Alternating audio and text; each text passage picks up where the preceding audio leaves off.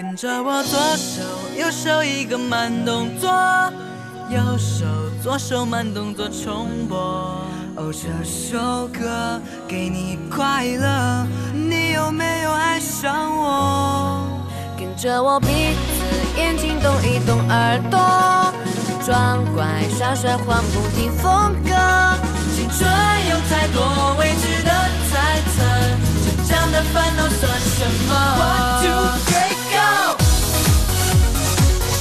北京时间十二点零六分，这里是正在直播的文艺大家谈，来自中央人民广播电台文艺之声。各位好，我是小东。各位好，我是小昭。春节刚过啊，各各大艺术类的院校已经开始了自己提前的这个艺术类的专业考试。其实之前咱们也提到过这个，今天咱们来详细的聊一聊艺考。确实是每年都是这个开春这会儿吧，社会非常关注的一个热点。而今年呢，呃，两千年出生的那个千禧宝宝也是加入了艺考大军，应该说又是一个跨了一个时代，跨了一代人啊。对，又给艺保艺考是添了一把火。嗯，我们之前也在节目当中提到过，是年初五的时候，很多人其实春节的假还没有休完呢啊。对。但是如果是学生家长的话，就已经歇不了了，心都已经揪起来了。是。因为在二月二十号年初五当天呢，中戏的。话剧、影视表演，还有这个戏剧教育以及广播及电视节目主持这三个专业方向呢，已经开始了招考。当天呢，上午八点呢，东棉花胡同就排起了长队，来自全国各地的考生也纷至沓来。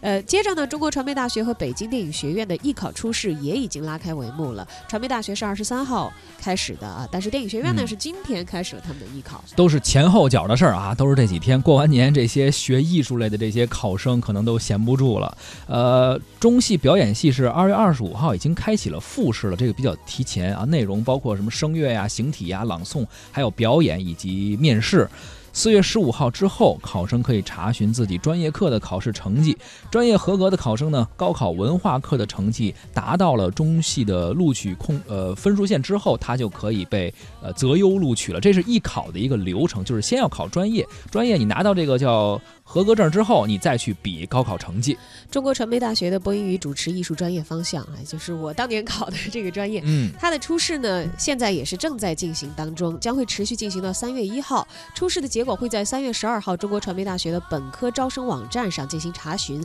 三月十六号呢，会开启复试，而复试呢，这个就会统一的在北京进行，因为我们知道传媒大学的初试是在全国各个地方会设立不同的有很多考点是吧？哈，对，到复试的时候，这些通过初试的。考生们就要进京统一考试了。嗯，不知道各位收听节目的朋友，您或者您的亲朋好友家的孩子啊，有没有参与过艺考，或者未来有这个进入到艺考大军，成为其中的一员，呃，都可以跟我们互动一下啊。呃，可以关注文艺之声的微信公众号，发来您的文字留言，跟我们交流交流您对于艺考的看法。那么参与互动的朋友们也有可能成为我们的幸运听友，获赠文艺之声送出的门票福利。今天要送给大家的是中国儿艺的儿童剧《时间森林》的门票。那么演出的时间呢是三月三十一号的晚上七点十五分，演出地点是在中国儿童剧场。如果您对此感兴趣，现在就可以发送您的姓名加上电话号码加上《时间森林》到文艺之声的微信公众号参与抢票。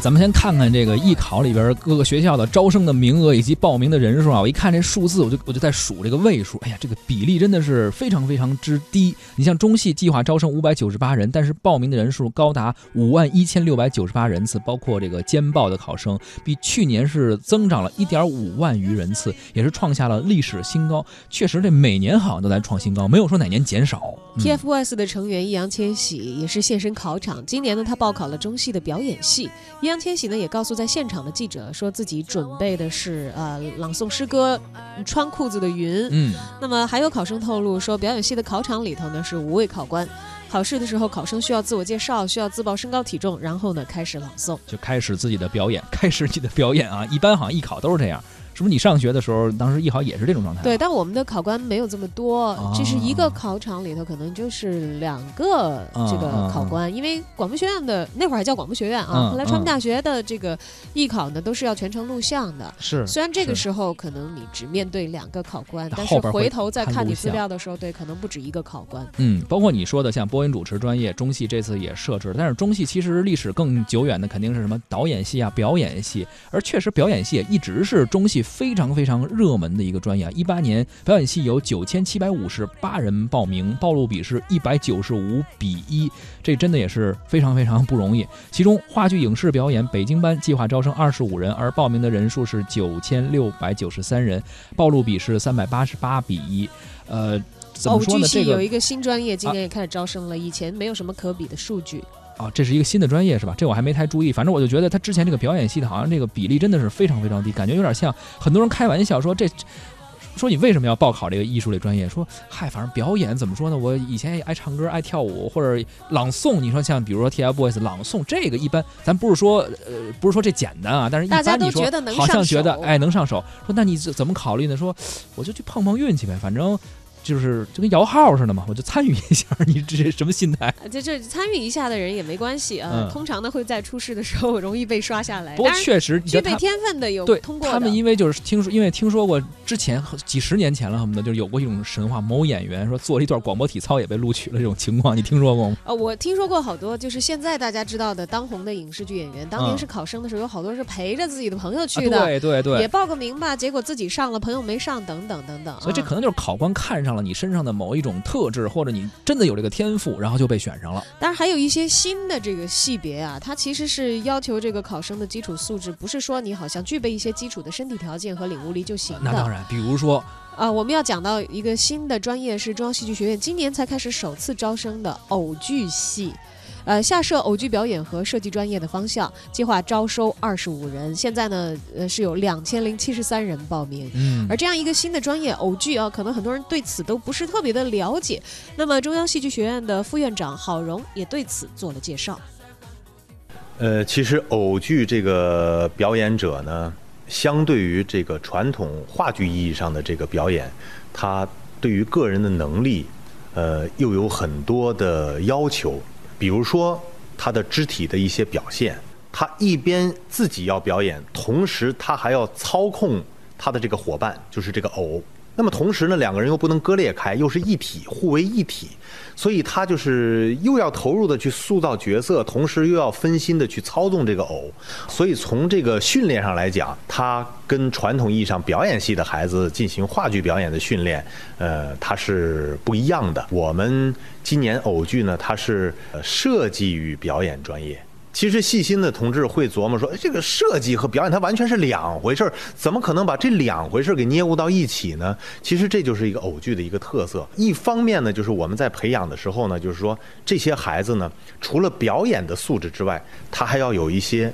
美术方面的一些才能，他要对这个人偶的这个造型啊，一些机械的装置啊，有设计的成分在里边。然后呢，又通过自己操控玩偶、木偶，把它表演出来。所以咱们呢，现在这个偶吧，其实这是中国的文字啊，呃，引申的这么一个概念。呃，其实完整意义上，如果说从外文直译的话，它应该叫是傀儡戏。那么被谁操纵呢？就是被这个呃演员操纵的，同时又跟演员互为一体，成为角色这么一个偶的角色，它是这么一个。概念并不是原来咱们传统意义上木偶、木偶啊提线的或者布袋的这样的一种一个范畴。讨论成立这个戏的时候，直接呢从西方偶剧发达国家聘请资深的偶剧的创作者、教育者、资深的这些专家和教授、演员来授课，让学生们呢直接就面对是世界上一流的、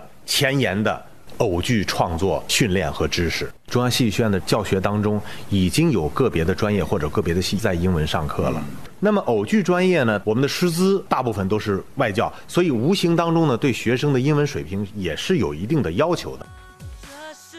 听到了吗？一个新的专业对于这个艺考生的要求，其实我觉得是综合的，是多方向的。不光要会表演，还得会一些美术啊、艺术设计这方面的有一些专业的一些了解、啊。这些方面完全没有底子和理解的话，我相信。其实可能要杀出两千零七十三人的重围，进到这个要招录的二十五人当中，还是一件困难挺大的事情啊。确实是。那么今年的艺考，两千年出生的千禧宝宝登场，我们刚才也讲到了。呃，这个最直接的反应就是考生的数量进一步的增加。是。呃，不仅仅是报中戏的人人数创了新高，中国传媒大学的报名人数也出现了非常大幅的增长。那么今年呢，该校七百零三个招生计划吸引了三万零三百一十一人报考。是比去年增加了八八千二百三十三人啊，这个报名的总人次已经达到了五万一千三百三十人次，比去年增加了一万四千二百四十二人次。其中，这个播音主持专业、包括表演，还有广播电视编导，这应该说是三个最有代表性的专业了。报名人数是最多的，表演系的竞争是最激烈的啊，报录比高达三百二十七比一。而老牌的播音主持专业，今年的报名人数也比以往增加了三千四百七十人，这个确实。真是越来越多了。对对对，在前几天的这个呃中国传媒大学的招考的新闻发布会上啊，传媒大学的相关负责人对于今年的播音与主持艺术专业的招考原则呢，也面向广大的媒体朋友和考生做了介绍。中国传媒大学播音主持艺术专业呢，今年呢一共报考本专业的学生有一万两千四百人，比去年超出了三千多，将近四千人。第一个呢，可能是传媒行业啊受社会各界的这个关注；另外一方面呢。大家也知道，就是哪怕将来不从事传媒行业，如果有了媒介素养，有了语言表达能力，有了文化传播这种能力的话，对于他将来的职业发展、事业发展都会有帮助。这个专业的受关注呢，也跟行业、跟社会关注有关系。在招考学生的时候呢，本着这么几个原则，也是一种理念。第一，就是也想通过媒体朋友向广大考生朋友们传达这样一个信息：播音与主持艺术专业本质上是一个文化传播的工作。啊，如果大家本着通过语言这样一种方式进行文化传承、进行信息交流，如果是有这样一种理念来选择这个专业的话，那么无论是初衷还是将来的发展方向，最健康的、最正向的。第二呢，就是我们这个专业在选择的学生的过程中，也考虑到了多元化、多规格。刚才有媒体朋友问说，现在媒介发展非常快，特别融媒体发展。那对于考生有没有新的要求呢？肯定是有的。面对不同媒体的传播能力、不同受众的传播能力、不同媒介途径的传播能力，恐怕都在我们的考察范围内。但是考试内容不会太复杂，还是针对高中生能够掌握的这种能力。所以说是多元化的这种选拔人才的一个要求。第三个呢，还是高标准。恐怕不仅仅是传媒大学，我看全国范围内，包括其他兄弟院校，从事播音主持艺术专业招生和教学的这样的一些单位呢。对于学生的综合素质要求都很高，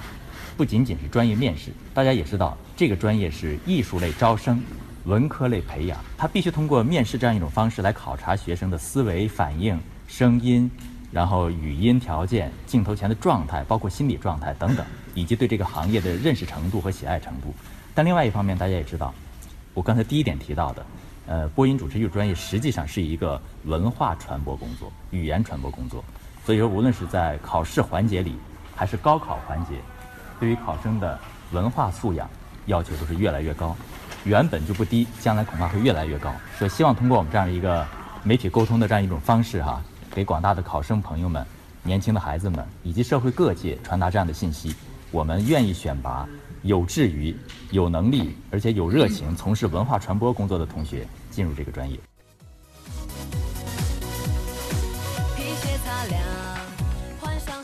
不知道这些官方的详细的介绍啊，有没有帮助考生或者是考生家长们更好的去理解，如果给孩子选择这样一条未来的道路的话，会面临怎样的学习环境和未来的职业环境？嗯，以及要做出哪些准备？当然，今年是来不及了，你只能明年或者后年再做准备了啊！而且每年都会有可能有些不一样的变化，比如说，你看像现在就是原来，先说原来吧，原来比如我们说到艺考生，感觉啊，可能是这个文化课的成绩，高考成绩不是很高。你看现在他对于很多人的这些文化专业的素养也是要求在不断的提升。在教育部去年公布的双一流的建设学科的名单中呢，传媒大学戏剧与影视专业入选了，而本次招生的十九个艺术专业有三分之二属于该学科之下。此外，在教育部近期公布的第四轮的学科评估结果中，传媒大学戏剧与影视学也是 A 加的学科，这些都对考生有较大的吸引力。其实艺考热一直来说是一个比较呃热门的话题，然后很多媒体啊什么的也都在呼吁说为这个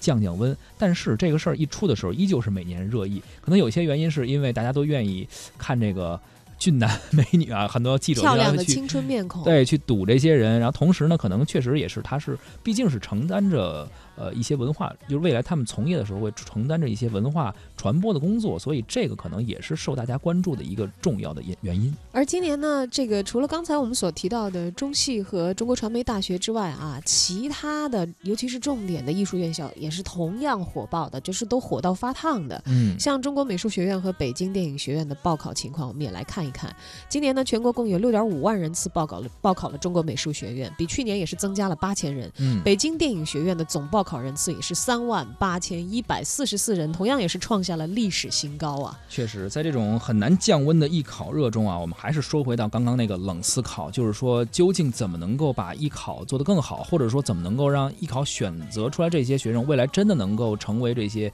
呃，对于文化传播有着非常哎正能量的作用。首先就是刚才我们说的，就是文化课成绩，这个确实也是一直大家不断想去改变的一个，就是改变人们认为就是艺考生好像文化这个成绩比较低门槛儿这样的一个呃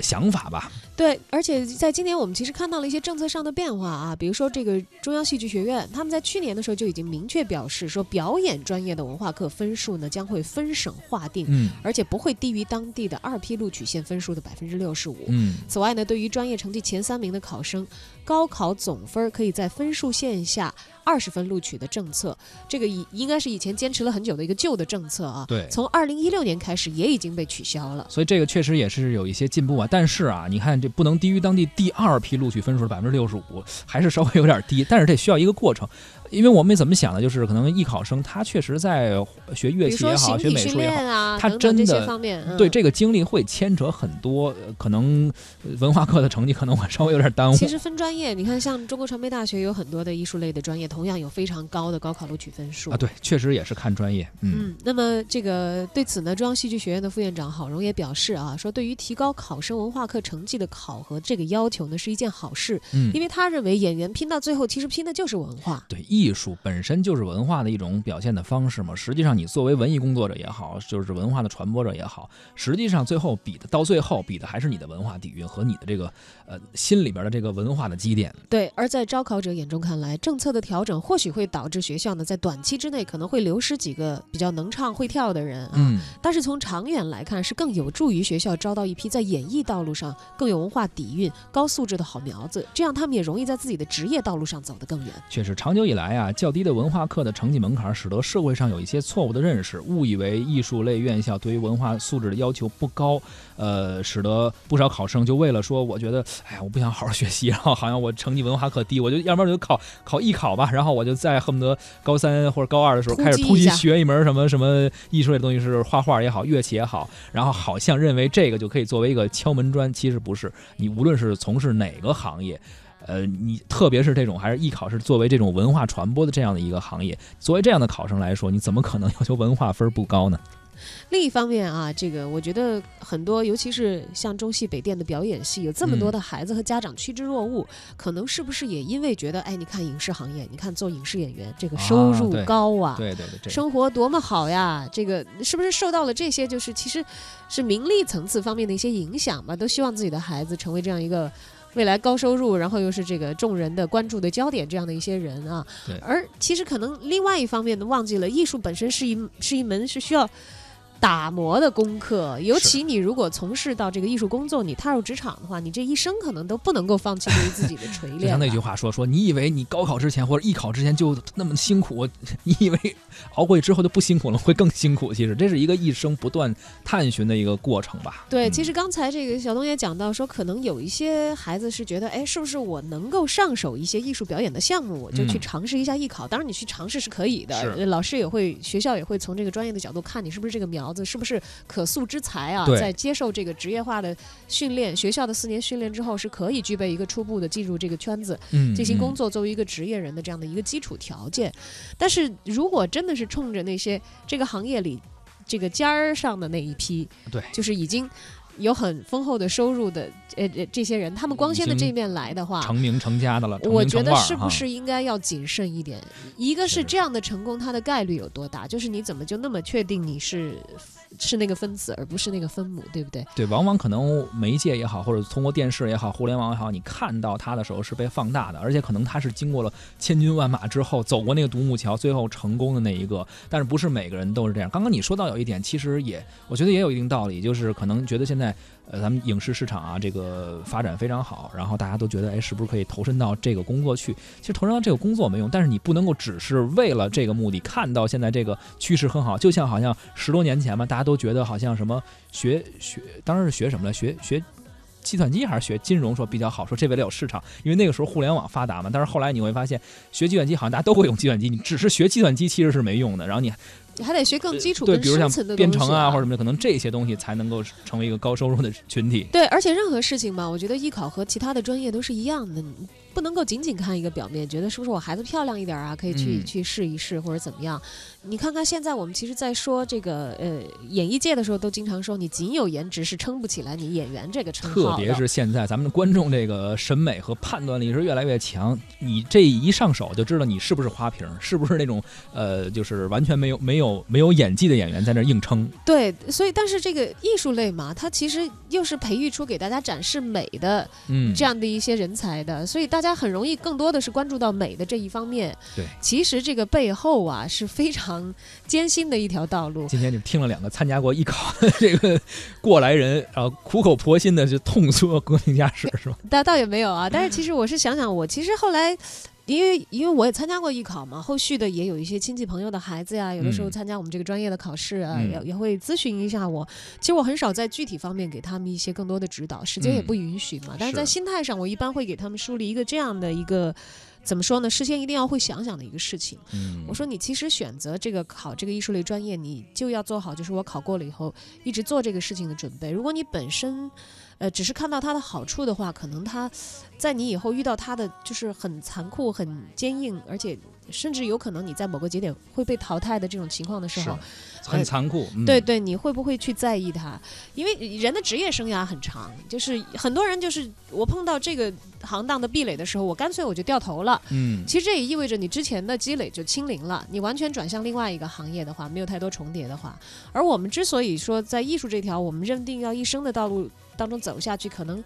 就不是因为说这个事儿啊，它办起来容易，嗯，是因为如果你让我不办这个事儿，我此生会觉得更不容易。对对对，所以说，其实这个刚才好像也是一咱们一位呃，就是一一个呃这个采访嘉宾也说到，说你首先有对这个事儿有兴趣，而且真的你说是学艺也好，或者说是从事这个行业也好，是一生的事情。当然，即使你没有说考上一个自己理想的学校，或者最后没有从事这个，受一些艺术的熏陶，然后对自己一生其实也是非常受用的。这真的是一辈子的事儿。嗯，艺术应该担当起哺育思想的责任。我们也看到了这么多的艺术类的高校在这么做啊，我们也希望其实有志于让子女或者自己有志于投身呃艺术行业的朋友们，可以更多的摆脱一些功利主义的纠缠，呃，多看一看自己的内心和了解这个行业的现实